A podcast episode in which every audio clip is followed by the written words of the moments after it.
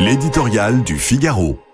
Les Fossoyeurs par Gaëtan de Capelle. Le rejet obsessionnel d'Emmanuel Macron provoquerait-il des troubles de la raison? Cette semaine, des hordes de voyous d'extrême gauche venus de toute l'Europe entraînés comme des milices paramilitaires, armés jusqu'aux dents, ont déferlé sur la France.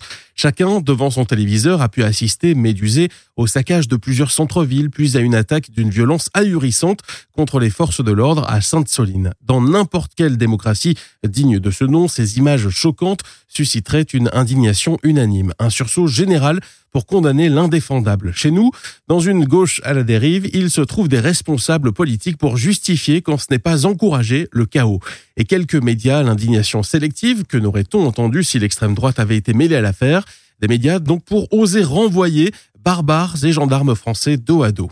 Ce climat insurrectionnel, nous expliquons, résulterait d'une colère populaire spontanée contre un président enfermé sur lui-même. Explication simpliste et bien naïve sans ignorer ses nombreux impairs ni l'hostilité qu'il peut susciter. La fièvre ambiante est surtout l'œuvre des activistes du désordre.